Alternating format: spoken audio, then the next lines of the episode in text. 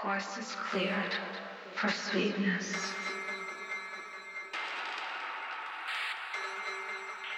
To taste a poem for the light that struck the clock.